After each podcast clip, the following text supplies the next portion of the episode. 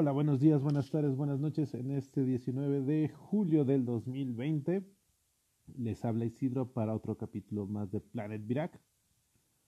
La idea de este podcast es hablar de diferentes temas, actuales, presentes, pasados o futuros. Y en la sesión del día de hoy, en las noticias vamos a tener, continuando el tema de Chilemonos, este evento que se está haciendo de animación en Chile y que ha estado muy interesante entrando en su tercera semana. Algunas noticias de la San Diego Comic Con, que como algunas saben o puede que nunca lo hayan visto, es un evento que se empezó a hacer hace algunos años en San Diego, donde primordialmente se hablaba de cómics y con el tiempo se ha ido transformando en todo un evento de diferentes temas de lo que podríamos considerar la cultura geek. Y el tema principal que vamos a hablar con esta semana que ya se acercan las Olimpiadas en Tokio va a ser de dos series que van a poder ustedes encontrar en Disney Plus, que se llama Big Shot y Mighty Ducks Game Changers.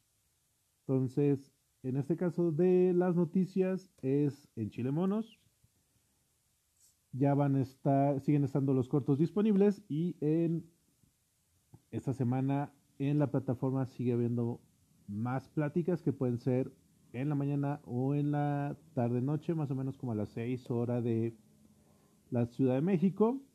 La semana pasada tuvimos dos, o me tocó estar en dos interesantes pláticas. Una sobre la persona que va a estar a cargo de la nueva serie de Netflix de Cuphead, del videojuego. Y el otro, la otra plática fue de uno de los diseñadores que estuvo trabajando en The Mitchells vs. The Machines, que van a encontrar igual en Netflix. Están muy interesantes siempre en los eventos o en los eh, en las expos y todo eso. Creo que algo muy muy importante donde uno puede sacar mucha información, compartir experiencias es precisamente en los paneles. En este caso, en Chilemonos hay un, puede estar haciendo preguntas eh, por, por, escrito y eh, la persona que está llevando la plática las puede traer a la mesa. Entonces hay una interacción interesante. Más o menos están siendo de una hora, una hora y media. Depende mucho de cómo esté en la carrera de trabajo de los speakers. Pero conviene muchísimo esta última semana también estarlo aprovechando.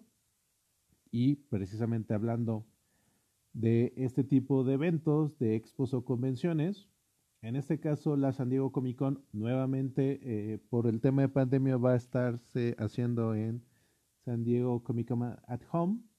Aquí como está funcionando es que por horas van soltando videos que se están haciendo o se hicieron, casi no hay nada en vivo, sobre algún tema.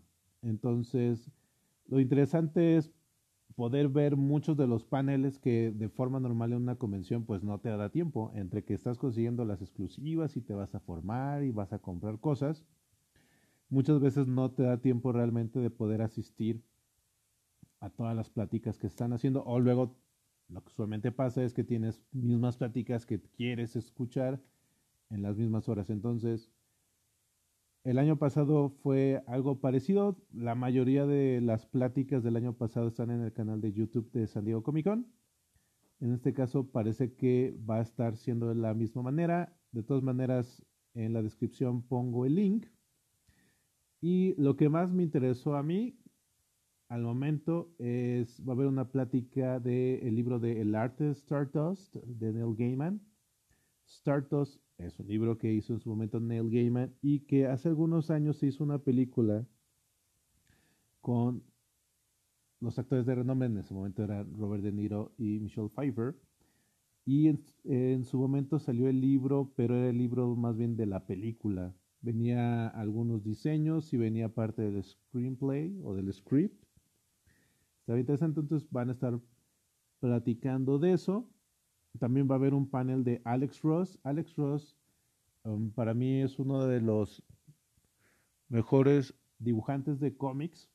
Pues más que dibujantes lo que hace es, se ha vuelto muy famoso por las portadas, por dos cómics que estuvo trabajando, uno que se llamaba Marvels que era de un periodista que iba pasando por las diferentes, por así decirlo, épocas clásicas de los héroes de Marvel. Y la otra fue en DC, trabajó la parte de Kingdom Come, que era este, un futuro con los seres de DC. Adicionalmente, la serie de Astro City y algunas otras cosas. En este caso va a hablar de un mural que él estuvo trabajando. Él usualmente lo que trabaja mucho es con el estilo de los personajes de la época de los 60s o 70s. Pues, va a hablar del proceso creativo que estuvo haciendo en este caso. Sergio Aragonés, que trabaja en la revista MAT, que es el mexicano, eh, ha tenido oportunidad de escucharlo cuando ha venido a La Mole o a La Conque. Este, siempre es muy interesante escuchar sus experiencias. Y algo que me gustó mucho de este año es que cuando menos hay tres paneles dedicados a temas de el score o del soundtrack. Este, en este caso hay un panel dedicado a la música que se generó para el cómic de Death Metal de Batman. Es por Tyler Bates. Él estuvo trabajando, por ejemplo, en soundtracks como el de 300 Luego hay otro panel con la película, la música en películas o programas de superhéroes, donde va a haber varios compositores que han estado trabajando tanto en series como en películas en los últimos años. Y el tercer panel que tiene esta temática es precisamente, se llama Rhapsody RP, Behind the Music. Aquí también va a estar compositor de la música de Loki, eh, compositor de la música de la serie de Star Trek, entonces igual eh, se me hace muy interesante que se esté poniendo este tipo de paneles, que siempre es interesante el cómo trabajas, cómo diseñas los motifs, o lo haces más ambiental. En mi caso siempre me va a gustar mucho más un score hecho con motif.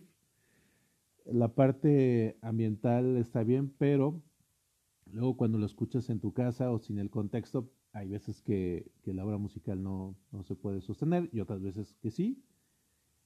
Entonces, esos son tres paneles que se me hicieron muy, muy interesantes. Eh, también va a haber panel de Terry Moore. Eh, en mi caso yo lo conocí por Strangers in Paradise, un muy, muy, muy buen cómic. Y Robert Kirkman, que la mayoría puede que lo haya escuchado por la serie de Walking Dead de programas, lo que va a haber de paneles va a ser de un programa que está en Disney Plus o en Disney Channel en su momento, que era Amphibia y, Old House, que es tienen temáticas parecidas, son niñas terrestres que llegan a, lugares mágicos, por así decirlo. En el caso de Amphibia es un lugar donde viven en su mayoría ranas, sapos, y otros animales que son antropomórficos. Y en The Old House, Old House es una niña que igual entra como a un lugar mágico donde hay brujas y demás seres diversos. Entonces ambas series van en su van para su segunda temporada. Entonces va a haber este panel de Rick and Morty que probablemente algunos lo hayan escuchado en su momento en Adult Swim o luego lo estuvieron ahorita viendo en Netflix o ya lo estén viendo ahorita en HBO Max. También va a haber panel de ellos. De la serie de ahorita de Fear Street, que se estrenó en Netflix, esta trilogía. Este, lo que les puedo decir es, échenle un ojo, la platicaremos la próxima semana, pero pongan mucha atención a cómo está hecho su música incidental. Base en tres tiempos, que es en los 90 en los 70 y en 1600 y en los 1600 entonces está también muy interesante cómo manejaron la música, échenle un ojo. La historia está interesante, pero el tema de la música se me hizo algo bastante bueno. De Star Wars o de Star Trek va a haber un panel sobre las series que están haciendo animadas. En el caso de Star Wars es sobre la serie de High Republic.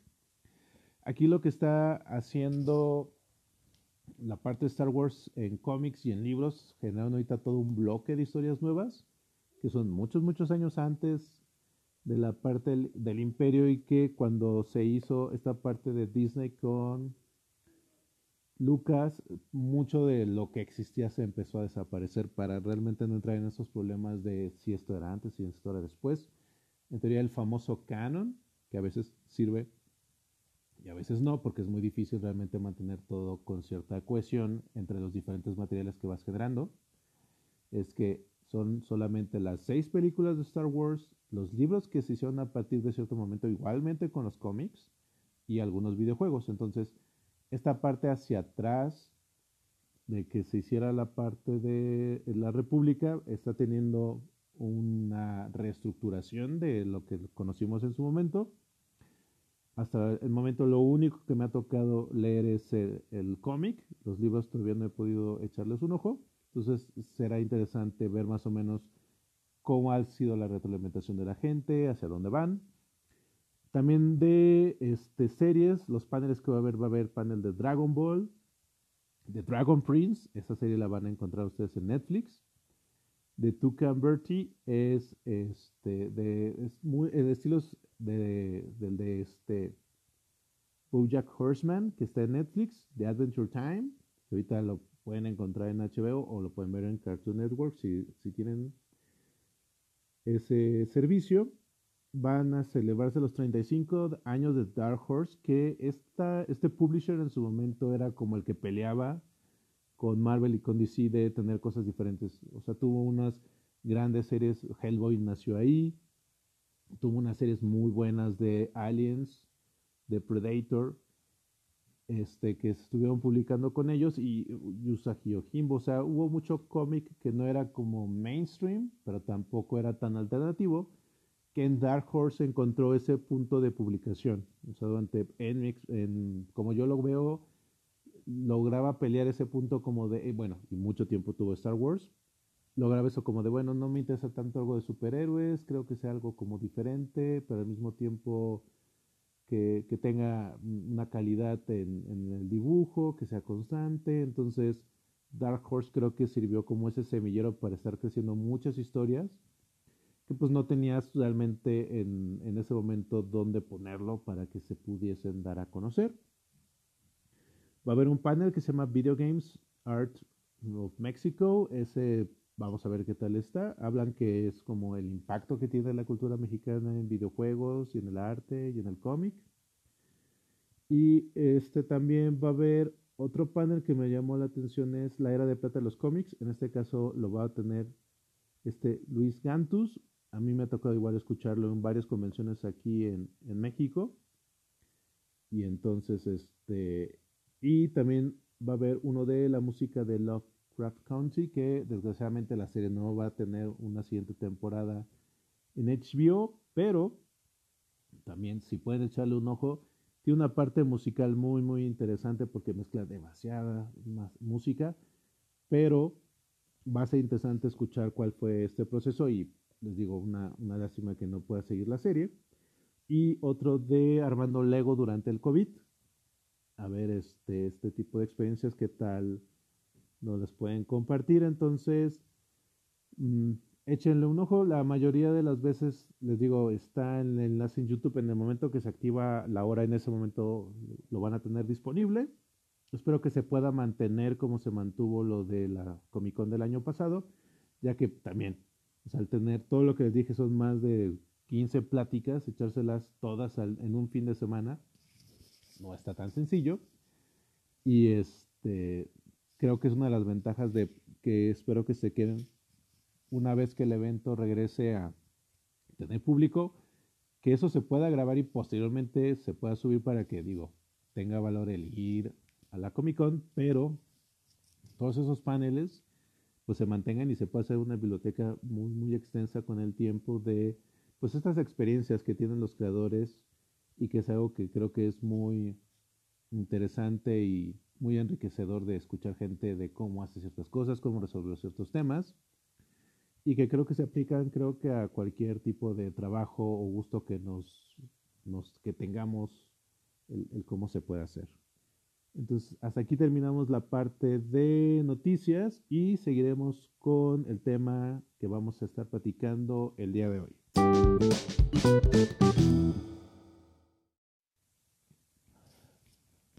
Ahora vamos a hablar de Big Shot y de Mighty Dogs. ¿Por qué escogí estas dos series ahorita?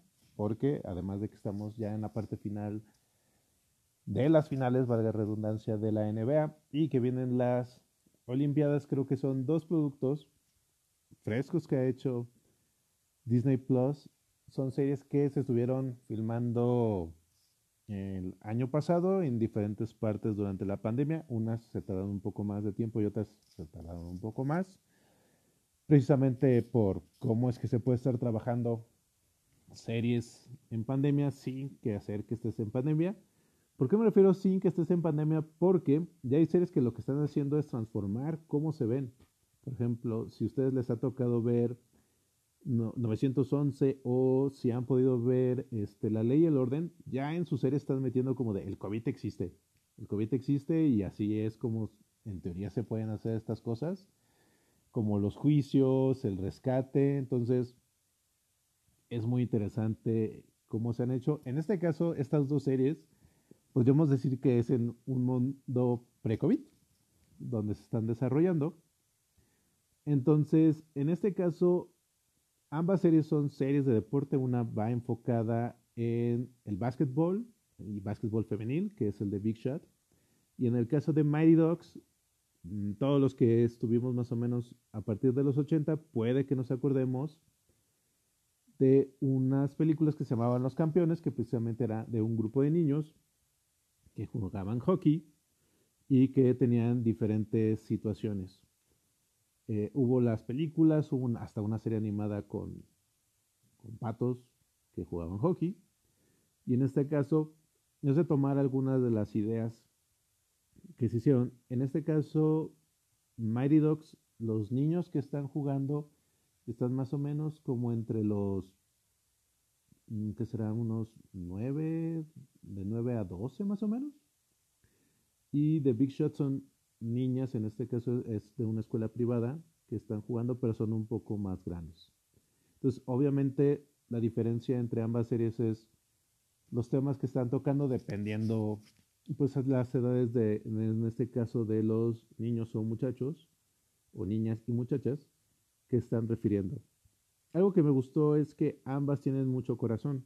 Ya sea que nos guste el básquetbol o nos guste el hockey, realmente es un pretexto para contar la historia. Sí van a haber juegos en ambas series, pero pues, realmente lo importante es el desarrollo de los personajes, tomando en cuenta que hasta el día de hoy no parece que las series vayan a tener continuidad en este sentido.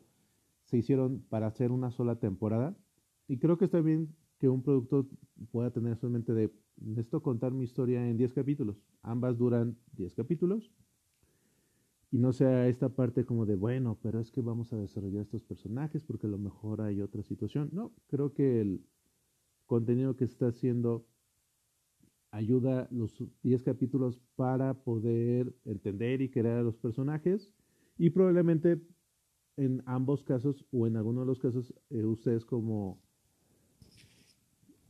iba a decir lectores pero no este como personas que vemos este tipo de programas puedes decir, no, pues sí me gustaría que hubiese una continuación un spin-off. En el caso, primero que voy a hablar del de Mighty Dogs, algo muy interesante es que uno de los productores y que estuvo a cargo de la serie es Steve Bale.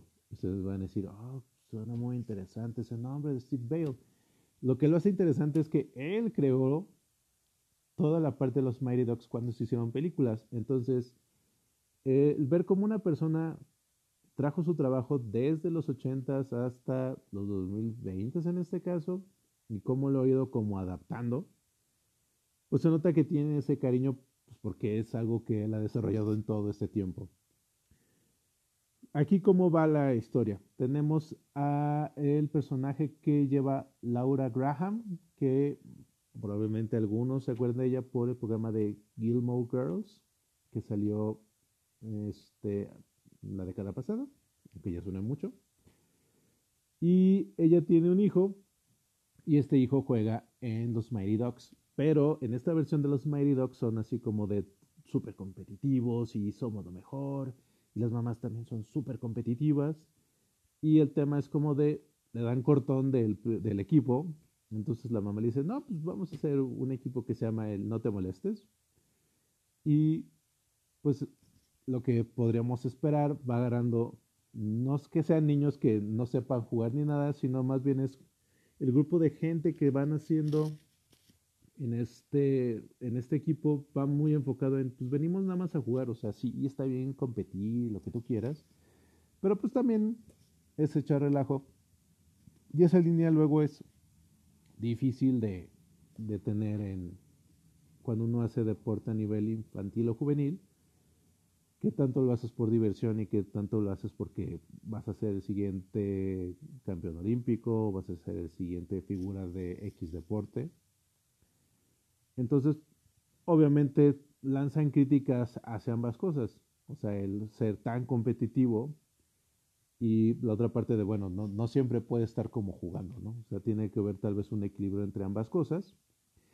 Y el otro personaje que traemos a este mix es a Emilio Esteves, que él es el entrenador Bombay que estuvo en las películas.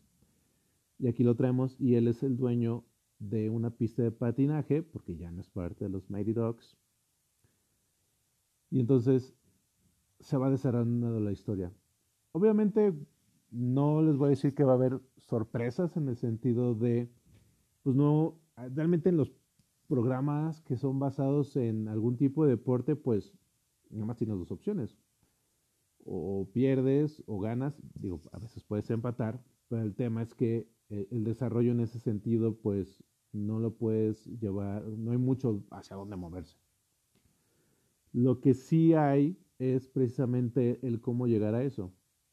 En este caso es cómo se deciden, eh, cómo es la parte de ser capitanes de un equipo, los papás igual de que están apoyando a sus hijos es hasta dónde, o sea, hasta dónde presionamos y es porque es para generarles un hábito o una constancia de algo que esperamos que les sirva en la vida adulta o hasta dónde no, hasta dónde simplemente es locura uno como de papá de creer que eso los puede impulsar.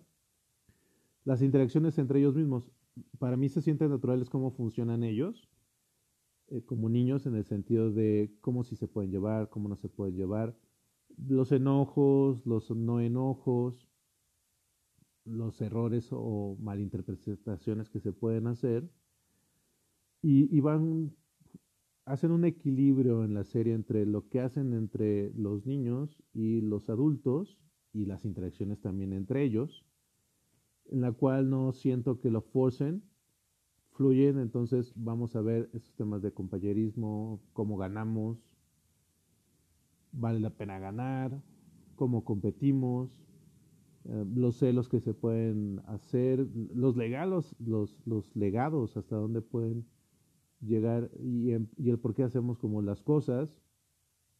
Entonces, mm, siento que la mayoría de los problemas que pueden existir en la serie se, van resolviendo, las vicisitudes que se van encontrando los personajes los pueden ir resolviendo. No hay nada muy dramático, realmente es una serie para pasarla bien. En, en este caso se estrenaba los viernes, que es como estaba estrenando Disney Plus.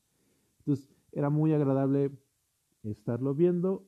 En este caso están ya todos los capítulos disponibles, están en inglés y en español y en muchos más idiomas. Y, creo que es algo que, trae interesante sobre la mesa Mighty Dogs.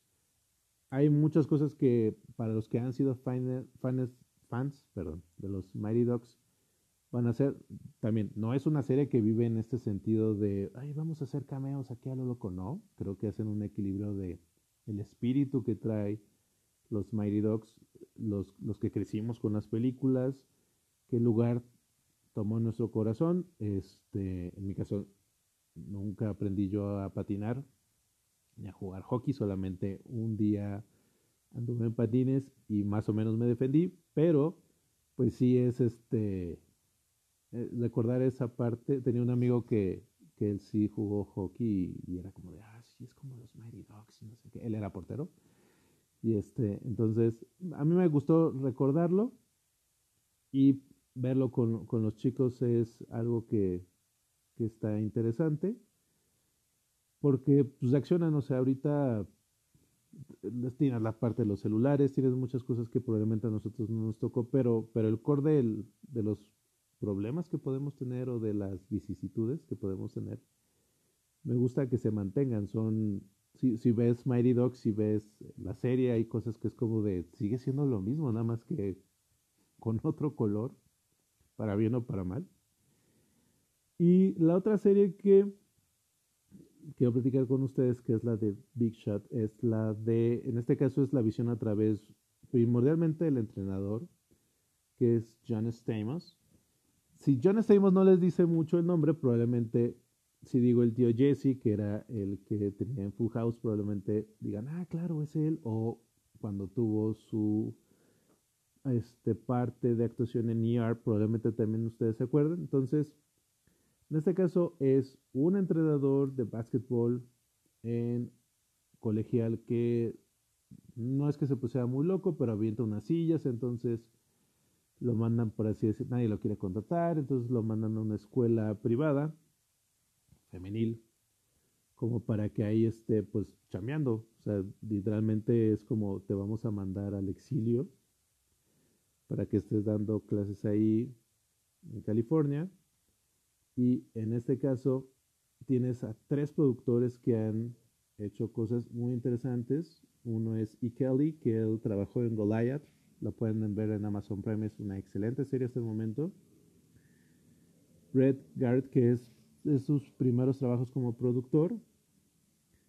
Y también este Dean Lorey, que también ha hecho bastantes cosas en, en el medio de la televisión. Entonces, se nota que es gente que sabe lo que está haciendo, el producto que está preparando, qué, puntos tocar para hacer interesante la serie, porque en este caso como es un poco más juvenil, es un poco más complicado este punto de, bueno, que no caiga en lo ser lo suficientemente infantil, pero que tampoco salte a cosas tipo Beverly Hills, sino que se mantenga equilibrada y pues trate de ser lo más real dentro de lo real que puede ser un programa de televisión.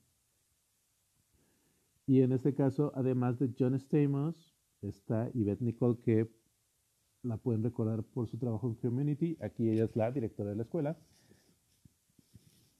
Y la que es el segundo mando del equipo, que me gusta mucho su interacción que tiene con John Stamos, es Jessalyn Gleasing. Ella la pueden reconocer por su trabajo que hizo en Vikings.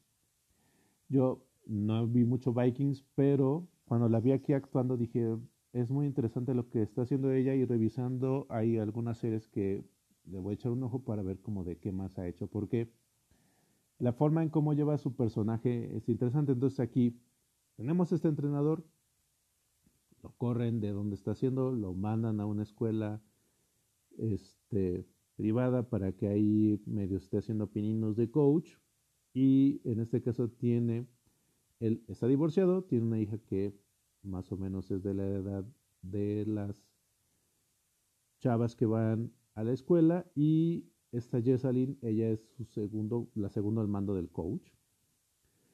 Entonces, las interacciones son muy interesantes porque es un coach que es ganador, porque él es un coach que no recuerdo si ganó uno o dos campeonatos en, en colegial. Entonces, obviamente es como de, claro, yo soy esta persona que soy súper exitosa porque tengo este estilo que es muy bueno y agresivo para que las personas entiendan cómo se está haciendo. Entonces, él se llama Marvin Korn y es lo que se está utilizando. Entonces, aquí, nuevamente, como lo que vimos en Mighty Dogs, vamos a hablar de un trabajo en equipo. El ensamble que tienes con este equipo. Se hacen pequeños arcos de historia. Aquí, a diferencia de Mighty Dogs, el, los personajes, creas un poco más de mini arcos. En, en Mighty Dogs los arcos casi todos se resuelven en un solo capítulo. Acá puedes utilizar uno o dos capítulos para abrir un poco más y que respire un poco más los personajes de las interacciones para que no es como de, ah, todo se resolvió en como en un día, tomando en cuenta un capítulo. Y también hay esta parte de interacción más que los papás como lo vemos en Mighty Dogs, aquí más es entre maestros, entre los maestros, las alumnas, entre ellas, alumnas y profesores, Y también eh, es una historia que yo creo que va a funcionar con el tiempo. O sea, el, uso de gadgets es como de, hay celulares, hay tabletas, pero es algo que puede, puedes ponerlo como en un rango de, de tiempo que yo creo que la historia puede funcionar. No es algo que esté como solamente funciona en esto. Obviamente utiliza más el, el, uso de cómo creemos, porque puede que alguna persona que se dedique a redes no va a decir, no, es que el Instagram y las redes no se utilizan de esa manera. Acá, cómo lo percibimos la mayoría de la gente puede que sea una referencia de cómo se usa este, estas herramientas para estar llevando ciertos hilos conductores de, de la serie. Y en este caso, lo que es muy interesante es como la serie está, está llevada por John Stamos, es como de en este punto de la vida donde uno puede llegar, donde por alguna situación cambia lo que uno está decidiendo hacer. Y creo que hoy en día es más común que de repente pueda que nos suceda eso, que lleguemos a un punto como de, pero esto que estaba haciendo y que soy muy bueno haciéndolo, este, ya no lo puedo hacer, o, puedo, tengo que hacerlo diferente, o tengo que adaptarme aunque yo no quiera. Creo que este mensaje que trae en este momento la serie es interesante, que es como de, yo siento que triunfo haciendo esto de esta manera, pero alrededor diciendo, no, o sea, no, puede que seas exitoso, pero probablemente no sea la mejor manera en que lo hagas.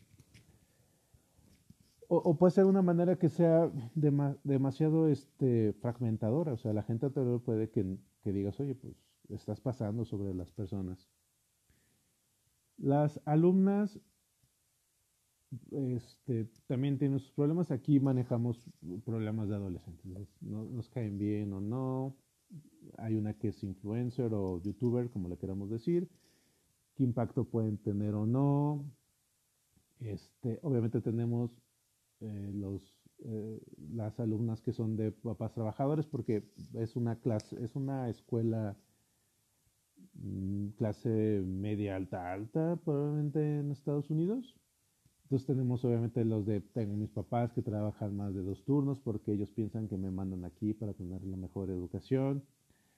Entonces, este, la parte de confianza, primeras relaciones, novios, novias, todo eso entonces lo hace muy, muy interesante. Y en el personaje de este Marvin Korn también es como, este, tengo mi hija que viene para que esté conmigo, y, pero yo espero que este trabajo sea solamente temporal. Tenemos también a la, que comentaba que es la, el segundo entrenador o el entrenador de apoyo, que es como de, pues ese puesto me lo pueden haber dado a mí, ¿no? y llevo trabajando este equipo para que llegue una persona y simplemente por el nombre le den la chamba. el arco de ella es muy interesante porque compiten con otra escuela, bueno, con otro colegio, el de Cardsman, que la entrenadora que estaba ahí, pues conoce a las jugadoras de esta escuela y a la, esta entrenadora. Entonces les hace unas cosas de maldosidad muy interesantes, pero al mismo tiempo cuando la, dejas de porque puede que la podríamos considerar una villana, pero no cae en el villano de así de, ah, soy malo, malote, nada más porque sí. Sino le, le dan un giro interesante a esa parte de que es alguien que nada más te puede fregar, pero pero vas a encontrar gente así, y no, es porque sea mala, simplemente es, le, gusta fregar a la gente. Tenemos también el uso de teatro, que creo que es algo que le fascina mucho a la, gente en Estados Unidos, que algún programa tenga referencia a, una de, vamos a hacer una obra de teatro, y usualmente tiene que ver algo con Shakespeare, o musicales, en este caso es Shakespeare.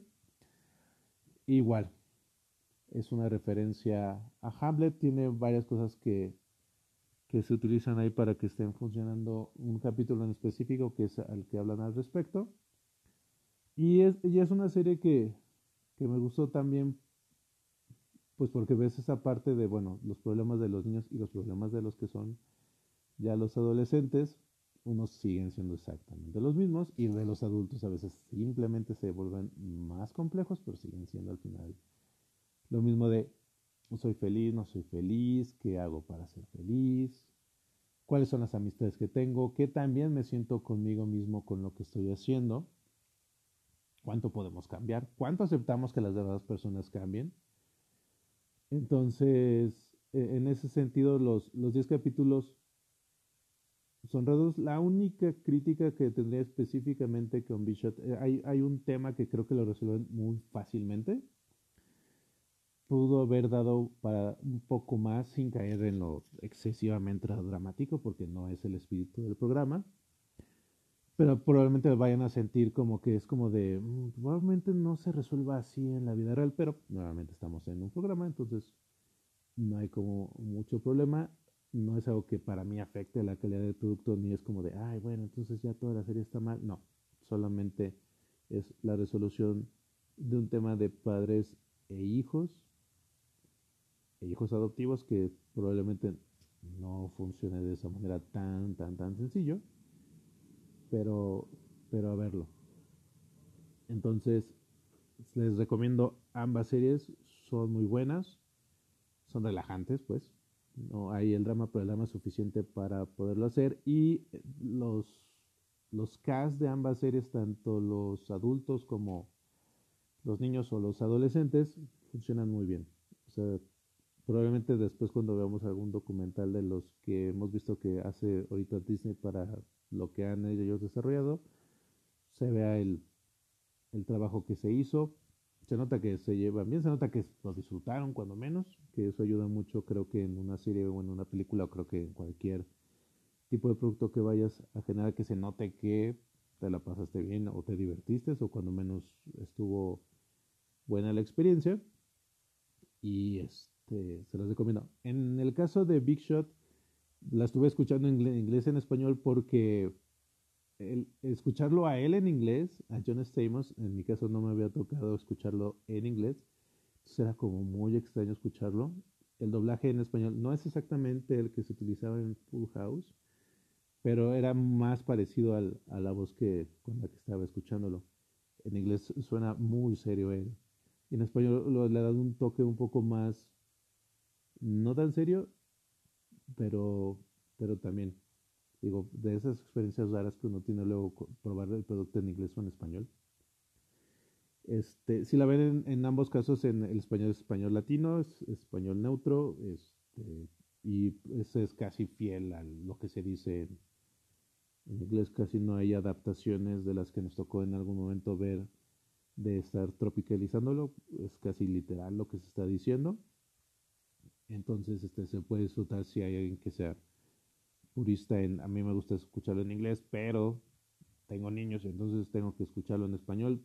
No se pierden, el producto sigue siendo tan buen producto como es. Entonces, este, esta es mi opinión de ambas series. Échenles un ojo y cualquier cosa, este, si tienen algún comentario o alguna situación, pueden ponerlo acá en, en la parte de comentarios. Y si tienen algún tema que quisieran que platicara o le echara un ojo, pues también. Aquí la idea es que ustedes también me digan, oye, esto se ve muy bueno, oye, ya has leído lo otro, ya has leído aquello. Y pues poder estar haciendo conversación al respecto. Espero que tengan un excelente día, tarde, noche, dependiendo a qué hora los esté acompañando en Spotify o en alguna de las otras partes donde pueden estar escuchando esto. Que tengan excelente día.